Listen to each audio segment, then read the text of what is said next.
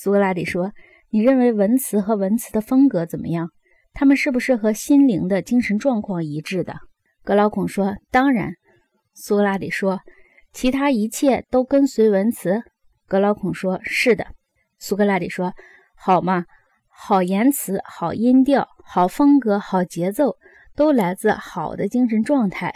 所谓好的精神状态，并不是指我们以委婉地称呼那些没有头脑的忠厚老实人的精神状态，而是用来称呼那些智力好、品格好的人的真正良好的精神状态。”格劳孔说：“完全是这样。”苏格拉底说：“那么。”年轻人如果要真正做他们该做的事情，不当随时随地去追求这些东西吗？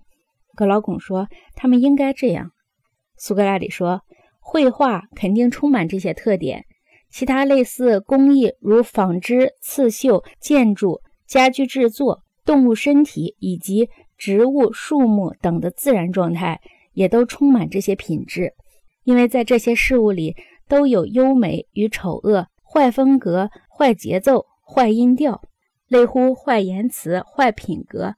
反之，美好的表现与明智、美好的品格相合相近。格劳孔说：“完全对。”苏格拉底说：“那么问题只在诗人身上了。我们要不要监督他们，强迫他们在诗篇里培植良好品格的形象？否则，我们宁可不要有什么诗篇。”我们要不要同样的监督其他的艺人，组织他们，不论在绘画或雕刻作品里，还是在建筑或其他艺术作品里，描绘邪恶、放荡、卑鄙、龌龊的坏精神？哪个艺人不肯服从，就不让他在我们中间存在下去。否则，我们的护卫者从小就接触邪恶的形象，耳濡目染，有如牛羊卧毒草中，嘴嚼反刍，近墨者黑。不知不觉间，心灵上便铸成大错了。因此，我们必须寻找一些艺人巨匠，用其大才美德，开辟一条道路，使我们的年轻人由此而进，如入健康之乡。